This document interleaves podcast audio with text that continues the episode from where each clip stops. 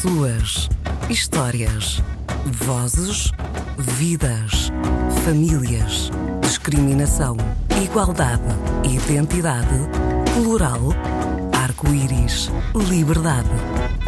Fora do armário com Paulo Corte Real. Olá, este é o Fora do Armário e hoje quem está fora do armário comigo é a Joana Pérez. A Joana é uma mulher bissexual, é mãe, é feminista, é uma pessoa com muito trabalho na área da igualdade de género e da prevenção também de violência doméstica e violência de género uh, e há muito mais coisas. Olá, Olá. Joana, bem-vinda. Obrigada. Vamos ter a oportunidade de falar de muita coisa. A seguir a ouvirmos a música que tu nos trouxeste, que se chama Elas por Elas e que é do Obinrim Trio.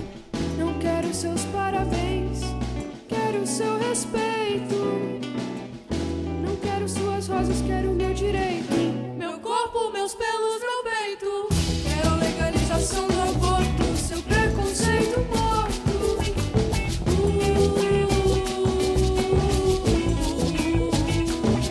No busão, na rua, no metrô, na quebrada.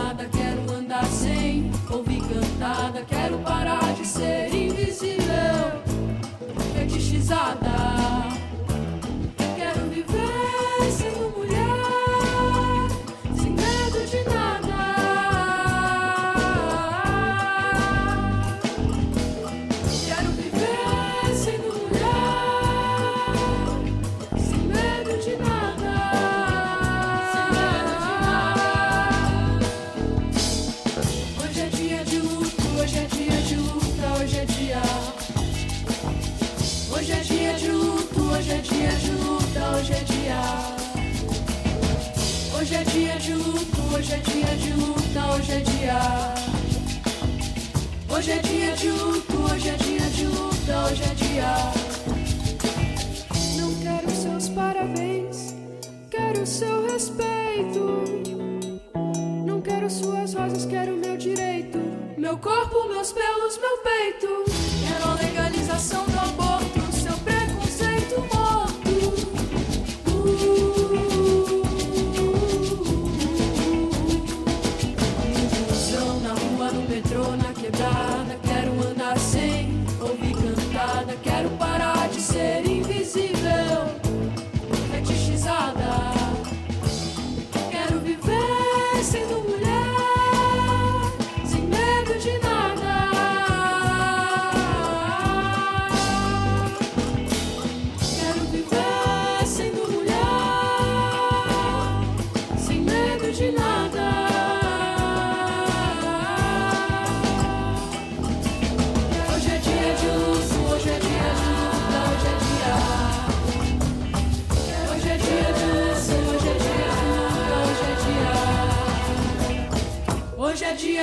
Olá, Joana, mais uma vez. Então, porquê elas por elas e porquê associar o elas por elas à saída do armário? Ah, eu escolhi este, esta música ah, por eh, um conjunto de razões, mas sobretudo porque eu estou sempre à procura de música brasileira nova. Uhum. Ah, isto tem alguma. Faz, faz eco em mim a uhum. música brasileira uh, desde sempre e, interessa-me sobretudo a música brasileira que tem vindo a surgir nestes últimos anos, muito recentemente, uh, nas linhas mais feministas e ativistas na área LGBT da música brasileira. E isto, o que é que isto tem a ver com a saída do armário? Tem imenso a ver, vou contar só uma pequena parte. Um, eu saí do armário muito, muito tarde, uh, no sentido em que eu já tinha uma vida, toda ela uh, feita, crescida e identitária, já me, já me via como pessoa e com história. E, uh, portanto, saltando para a fase em que eu já estava de facto a fazer muito reconhecimento de muita coisa, percebia-me nessa altura que tinha imensas referências, por exemplo, de toda a música brasileira lésbica é de outros, muita, de outros tempos, é quase toda, é, que é cantada por mulheres. Hum. Um, e tinha imensas referências e não sabia porquê. Uh, e, e, depois fui-me lembrando, fui aos, fui aos arquivos da memória e fui percebendo que um, quando eu era muito jovem uh, na pré-adolescência e no início da adolescência, uma pessoa da minha família que me é muito próxima uh, levava-me frequentemente a concertos, portanto eu vi as grandes uh, mulheres da música brasileira ao vivo no Coliseu, nessa época, um, e vi-as todas, e cantava-as todas, e cantava-se na minha casa aquela música. Uhum.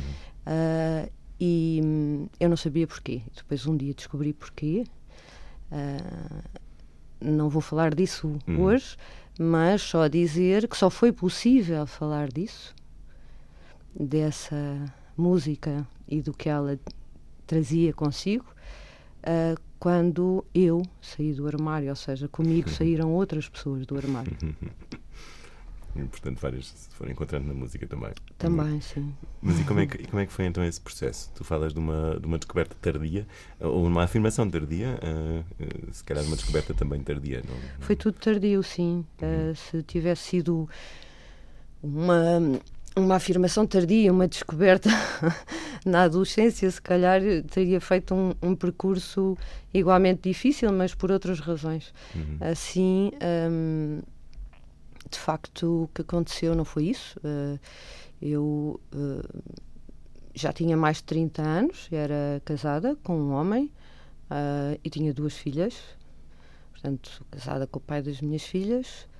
Um, quando me apaixonei por uma mulher pela primeira vez e apaixonei-me valentemente, ao ponto de a minha vida ter ficado virada do avesso, de pernas para o ar. E, e realmente nessa altura uh, fiquei sem perceber muito bem quem era. Portanto, uh, foi também, não foi logo tudo, não é? Portanto, aconteceram coisas durante.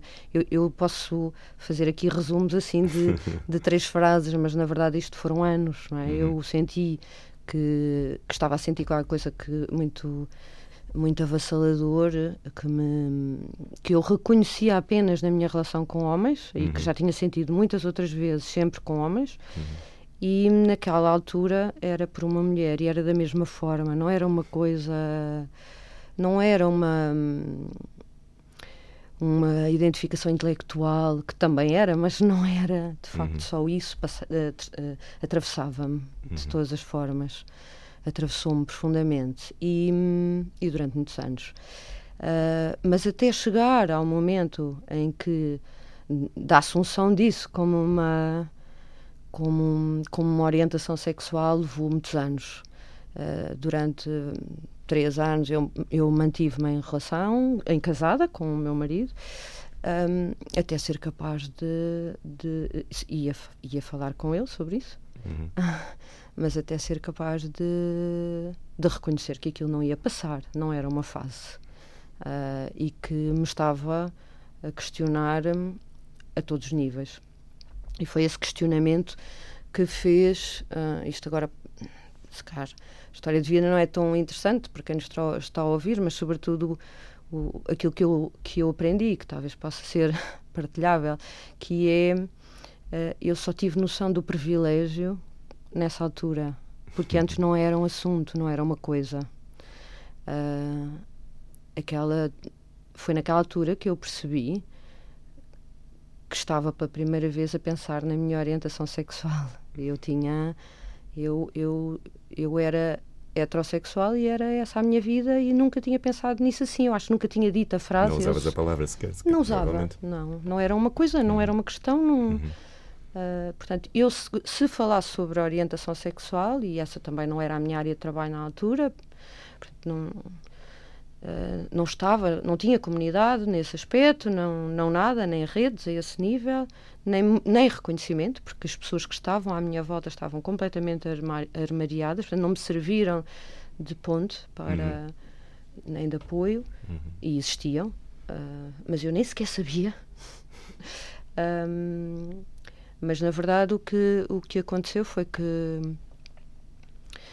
uh, eu, eu nessa altura pensei, está, eu, eu se calhar já não sou heterossexual, o que é que eu sou?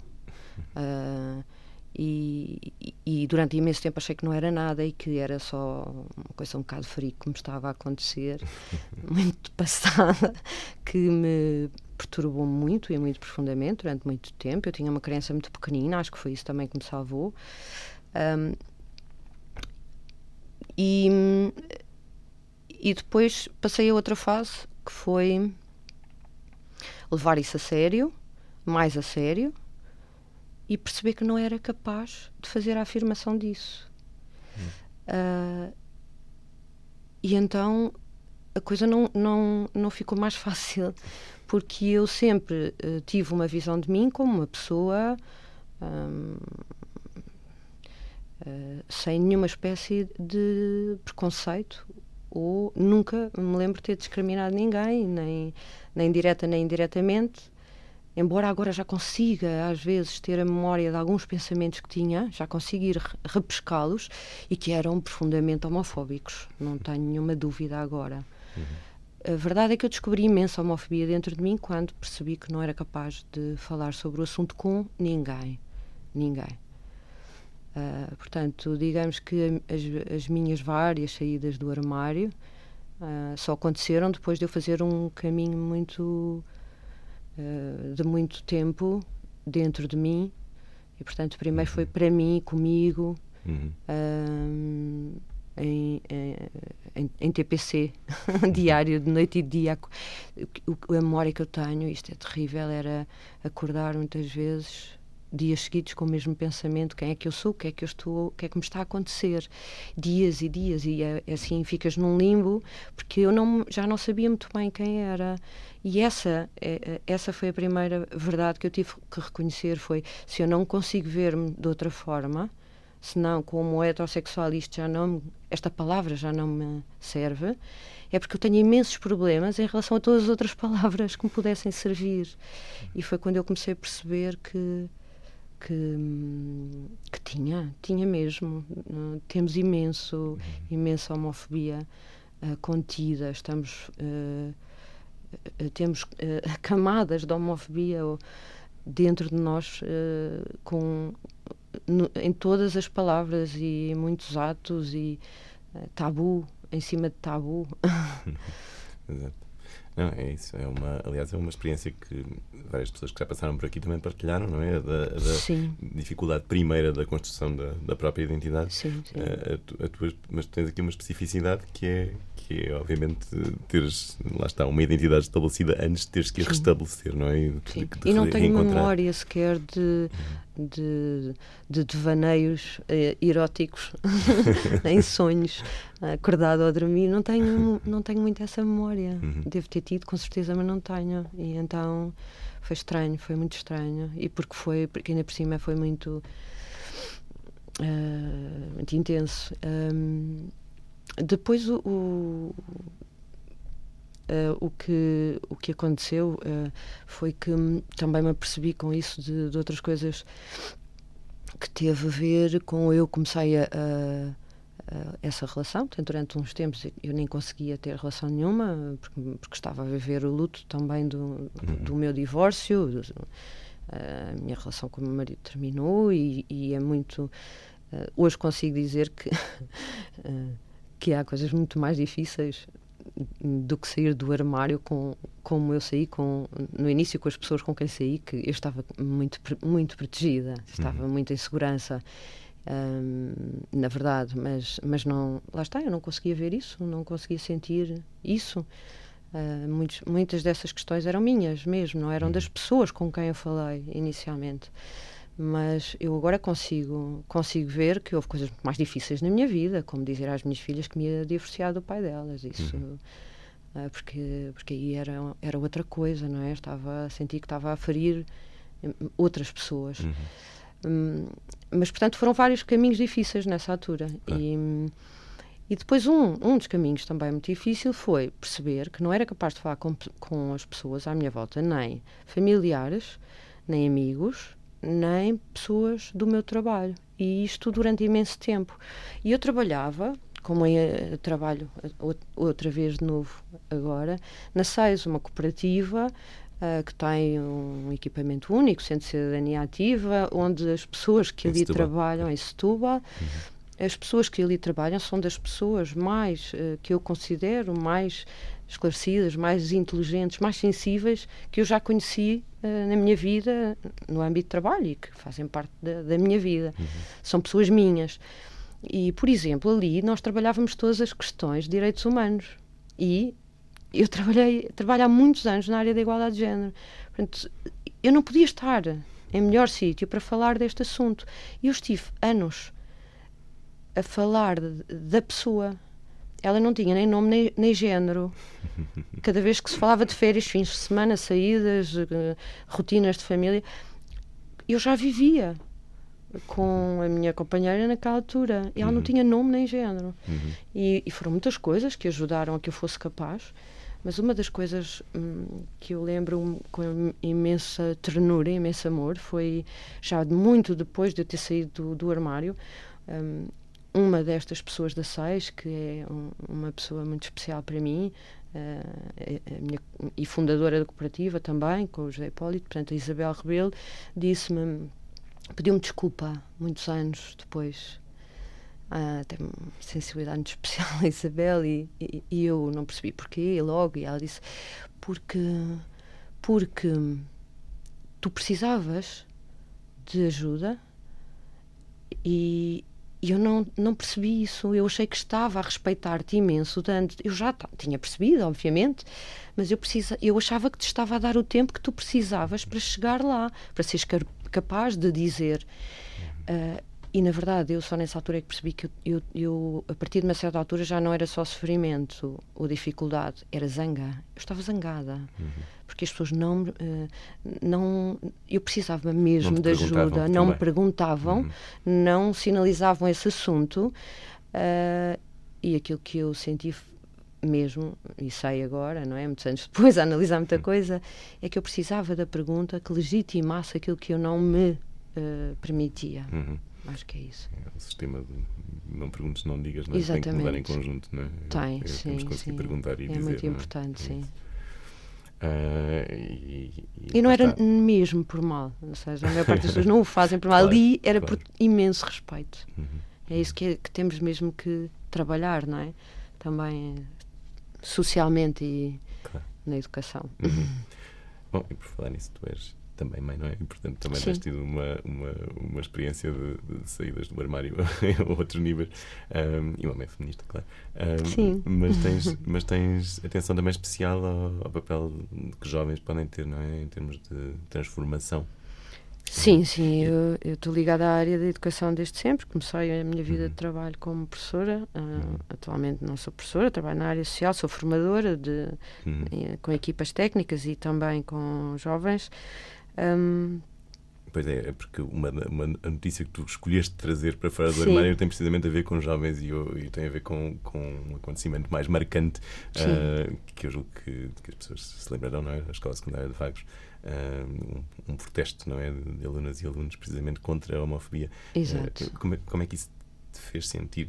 Sim, eu, essa- eu, eu escolhi essa notícia por, por se tratarem de jovens e Uhum. por se, tratarem, por se tratar de uma notícia que, no, que, que é uma luz, não é? É, hum, ah, é, é percebermos que ah, eu tenho 49 anos e, e, e, portanto, quer dizer, o tempo já, já não tenho 10 nem 20, mas o nosso tempo de vida é sempre muito curto e eu consigo uh, consigo perceber que que no meu tempo de consciência sobre estas coisas já houve mudanças imensas Uhum. para as quais tu e tantas outras pessoas que eu tenho a sorte de conhecer contribuíram, mas mudanças radicais. Uh, no meu, nos meus 16 anos, isto eu penso que isto não era possível. E, e, e se calhar não era possível, por isso não aconteceu. Aconteceu agora, não é? Mas estes jovens já protagonizam um, uma, uma mudança, sem dúvida, que está a germinar há muito tempo, uh, que é uma, uma mudança necessária, mas que é uma mudança de paradigma. e ela está a começar a acontecer, uh, já está a acontecer há muito tempo ao nível das mudanças legislativas, etc., Uhum. mas não uh, ao nível comunitário, não é? Uhum. E, e esta geração dos adolescentes, eu tenho uma adolescente e uma pré-adolescente, já é outra coisa. Uhum. Já estão uh, nas mãos deles, o futuro não será igual, deles e delas, não será. Hum, Claro que eu não estou a falar todos os jovens, não é? M- Mas é a, é a capacidade que eles têm de se agregar espontaneamente, porque trocaram uma série de mensagens eh, indignadas em chat e aquilo começou na própria escola a circular e num instantinho estão todos no átrio da escola, não a reclamar contra alguém em particular, mas contra a instituição. Ah, e, portanto, já é um, um protesto eh, de um coletivo que, eh, em que aquela, aquela coragem é maior do que o medo e, eh, que, que habitualmente sentimos, não é? O, res- o respeito e depois do medo de pôr em causa eh, o modelo que naquele caso é a instituição. Portanto, acho, acho que é uma força extraordinária Uhum. já. A mudança já está. Sim, já está, já está a acontecer. Joana, podemos, podemos falar muito tempo, mas temos que chegar ao- ao- à parte final do programa, que é o nosso questionário fora do armário. Ahm, Deixa-me perguntar-te qual é a tua palavra preferida. Ora, a minha palavra preferida é amor. E, e a que mais odeias? É mesquinhez. É, é aquele, aquela maldade gratuita, estúpida, que não beneficia ninguém. Maldade não beneficia ninguém, mas de facto é essa, eh, Uhum. mesmo que só serve para prejudicar e que existe e que, e que não. Sim, porque não, gostamos de, Sim. de sofrimento inútil. Ah, o, que é, que- o que é que te excita, criativo ou emocionalmente? Ah, a criatividade e o riso. E o que é que, pelo contrário, te repele? Baratas. É de pele. Ahm, e tens uma heroína ou um herói de ficção que tenha inspirado? Sim. Eh, a primeira de todas, a Pipi das Meias Altas. Não a escolhi pelo nome, acredita. Então, porquê que escolheste? Espera. Ah, porque acho que foi a primeira personagem, quando eu ainda era muito miúda, que, que me fez pensar no, no que era ser uma miúda. Ok. E, e, e eu tinha uma profunda admiração pela Pipi, que fazia aquelas coisas assim tão ousadas, mas eu andava sempre preocupada com ela, portanto, isso também me deu a medida da minha ousadia, não é? Havia ali uma preocupação que lhe acontecesse alguma coisa. Olha, e pessoas? Qual a pessoa que mais te inspirou? Ah, duas, ah, duas pessoas inspiraram-me particularmente muito. Ah, bom, as minhas filhas inspiram-me sempre, todos os Uhum. dias. Ahm, a minha avó, ah, que, é, é, que, que- foi uma pessoa muito importante na minha vida, e o José Hipólito Santos, o fundador da, da SEIS, morreu Uhum. em dezembro passado. Ah, e que, que eu tive o privilégio de conhecer e de e com quem aprendi imensas coisas. O primeiro homem feminista que eu conheci.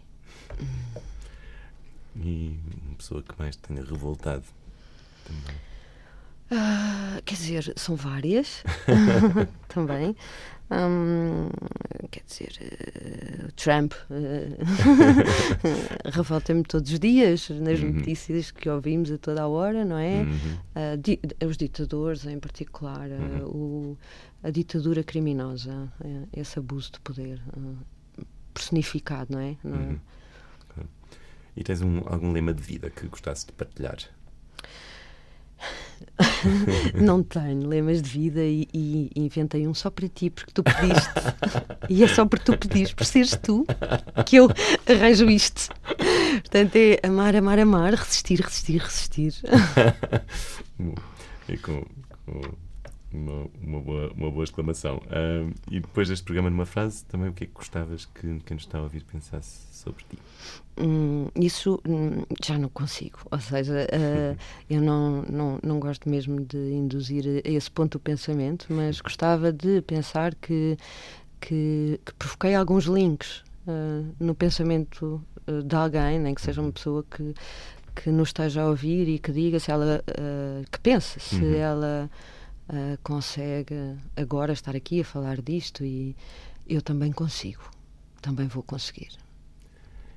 E precisamente para isso tens uma chave do armário, uma, uma obra que gostasses de recomendar de alguma Não, forma. não sei se é uma obra. Ok.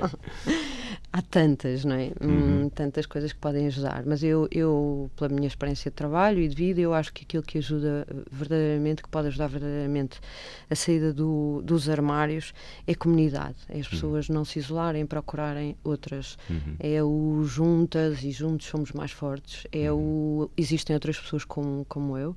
Portanto, é comunidade, comunidade. Isto tem que, nós temos que trabalhar para formar núcleos e comunidade LGBT em todo o lado. Uhum, Ah, tem, uhum. Tem que se fazer isso. E não é comunidade de estar em guetos ah, a copos à noite, não é apenas isso, isso é importante, mas eu estou a falar de outra coisa. Estou a falar de espaços pelo país todo que não existem, onde as pessoas debatam estas coisas e falem e conversem e conheçam-se e percebam que a orientação sexual é uma das poucas coisas em que, que, que lhes é comum. Vão descobrir que, na maioria das vezes, são diferentes, porque de facto a orientação sexual é apenas uma característica, não é? Mas vou deixar só assim uma coisa ao nível do, do, do ser bi, não é? Uhum. Hum, há um- eu, eu, eu vejo frequentemente TED Talks e há uma TED eh, que, que eu acho piada que do Viet Vu, que é um, um rapaz vietnamita, economista, e que fala sobre o ser bissexual, sobre a Uhum. sua descoberta e o seu desarmário. E, e o Viet Vu eh, fez uma talk, eu tenho que ler isto em inglês porque só assim é que tem graça, que é By the way, we exist, com by the way, com um i. BI. Be the way. Ok. Uh, obrigado, Joana, Obrigada pela. Pela tua partida e, e nós encontramos-nos para a semana. Armário. Pessoas, histórias, vozes, vidas, famílias, discriminação, igualdade, identidade, plural, arco-íris, liberdade. Fora do armário com Paulo Corte Real.